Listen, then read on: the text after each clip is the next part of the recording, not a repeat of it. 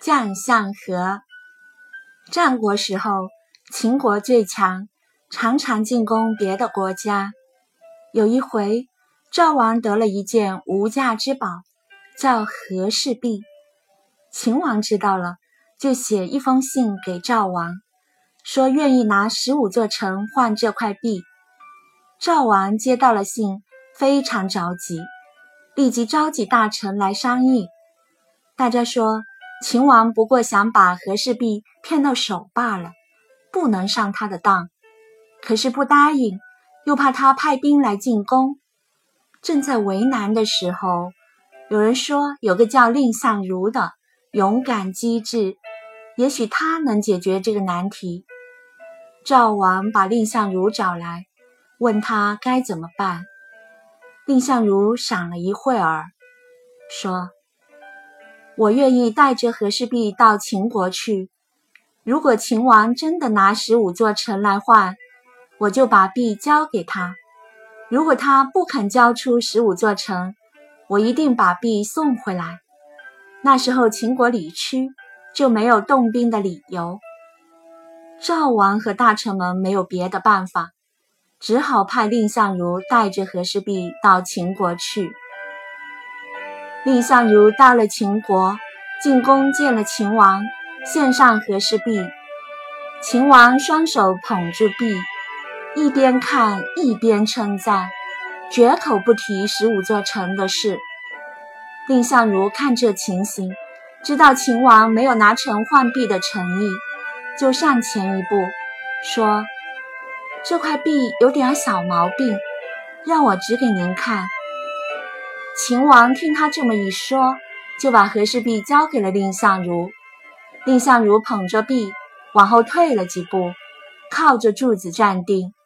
他理直气壮地说：“我看您并不想交付十五座城，现在璧在我手里，您要是强逼我，我的脑袋和璧。”就一块儿撞碎在这柱子上。说着，他举起和氏璧就要向柱子上撞。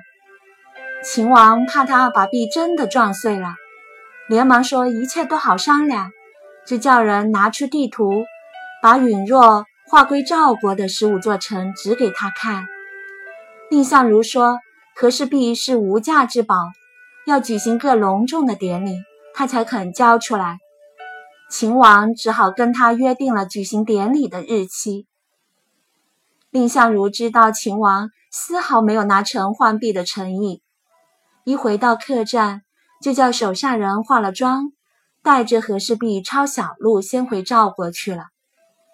到了举行典礼那一天，蔺相如进宫见了秦王，大大方方地说：“和氏璧已经送回赵国去了。”您如果有诚意的话，先把十五座城交给我国，我国马上派人把璧送来，绝不失信。不然，您杀了我也没有用。天下的人都知道秦国是从来不讲信用的。秦王没有办法，只得客客气气地把蔺相如送回赵国。这就是完璧归赵的故事。蔺相如立了功。赵王封他做上大夫。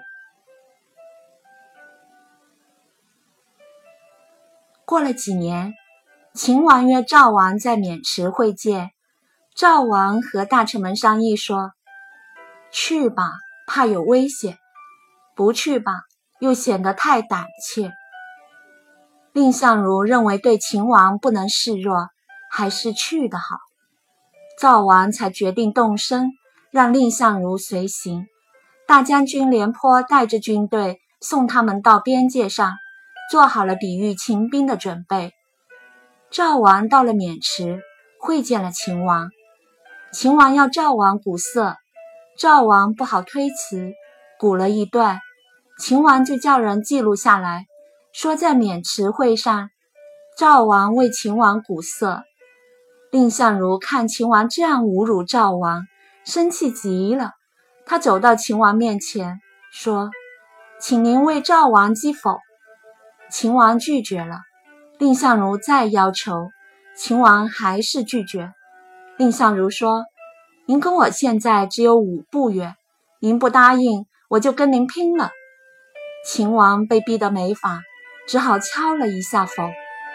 蔺相如也叫人记录下来，说在渑池会上，秦王为赵王击否。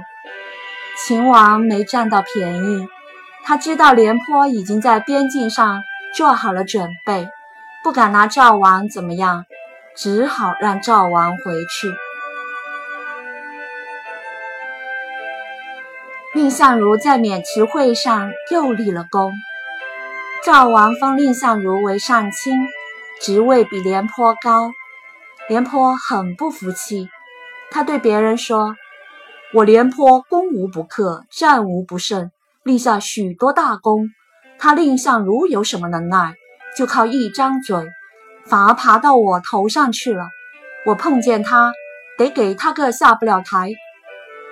这话传到蔺相如耳朵里，蔺相如就请病假不上朝，免得跟廉颇见面。有一天，蔺相如坐车出去，远远看见。廉颇骑着高头大马过来了，他赶紧叫车夫把车往回赶。蔺相如手下的人可看不顺眼了，他们说：“蔺相如怕廉颇像老鼠见了猫似的，为什么要怕他呢？”